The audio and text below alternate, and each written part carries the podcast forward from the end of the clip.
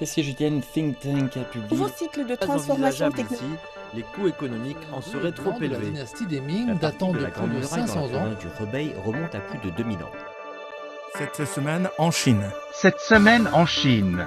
Suivre l'actualité chinoise de la semaine avec Bamboo Studio. Le président chinois Xi Jinping euh, est arrivé mardi 12 juillet à Urumqi, chef-lieu de la région autonome ouïghour du Xinjiang. Il a visité l'université du Xinjiang, le port terrestre international d'Urumqi, le musée du Xinjiang. Le chef d'État s'est également rendu dans un quartier résidentiel de la ville et s'est échangé avec euh, des habitants. Et sa tournée dans le Xinjiang l'a également emmené à Shihezi et à Turfan. Les chiffres sont sortis ce vendredi 15. Le PIB chinois des six premiers mois de l'année s'est établi à 56 264 milliards de yuan, soit environ 8 293 milliards d'euros. Une croissance de 2,5% en glissement annuel. Et pendant le deuxième trimestre, la deuxième économie du monde a réalisé une croissance de 0,4% malgré les impacts des mesures de lutte contre l'épidémie de la Covid. Lors d'une réunion convoquée mercredi par le Premier ministre Li Keqiang, les responsables gouvernementaux ont encore appelé à soutenir les entreprises dans la création d'emplois. Parmi les mesures qui seront prises, le report des cotisations d'assurance sociale pour les employeurs, l'octroi des subventions à la création d'emplois et des soutiens financiers pour les nouvelles entreprises. Les responsables ont en outre parlé de soutenir les personnes qui travaillent selon des horaires flexibles. La réunion a encore banni la discrimination à l'égard des personnes qui se rétablissent de la Covid-19. 596 000 véhicules électriques vendus en mois de juin dans toute la Chine. Plus de 10 millions circulent désormais sur les routes du pays. L'échange de batteries est en passe d'être démocratisé dans le pays. Le premier constructeur de véhicules électriques du monde. Le groupe CALT a lancé son service Evogo, une solution rapide et efficace. 3 minutes seulement pour changer les batteries et avoir une autonomie entre 200 et 600 km selon ses besoins.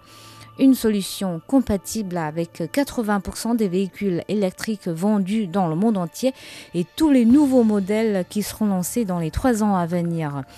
Les constructeurs automobiles Neo, BYD et Geely, le fournisseur d'électricité State Grid, sont également en lice sur ce nouveau marché prometteur.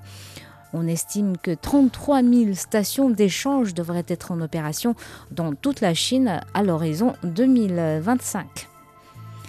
Les autorités du Renan commencent dès ce vendredi 15 juillet à rembourser les clients des quatre banques rurales dont les fonds auraient été détournés par des criminels. Une enquête a été ouverte depuis que des épargnants de ces banques ne pouvaient plus retirer leur argent. Dans un premier temps, les propriétaires des comptes dont le montant ne dépasse pas 50 000 yuan vont pouvoir récupérer leurs économies. La Banque centrale de Chine affirme que 99% des avoirs des banques chinoises sont en sécurité.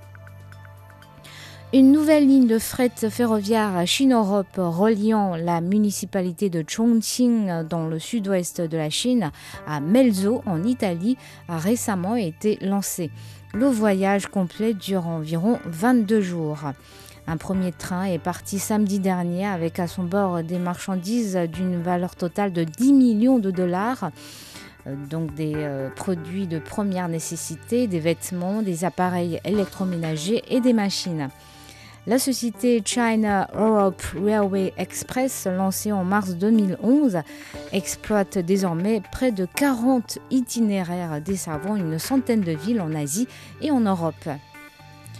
D'ici 2030, environ 60% des quartiers urbains de Chine devraient devenir des quartiers verts.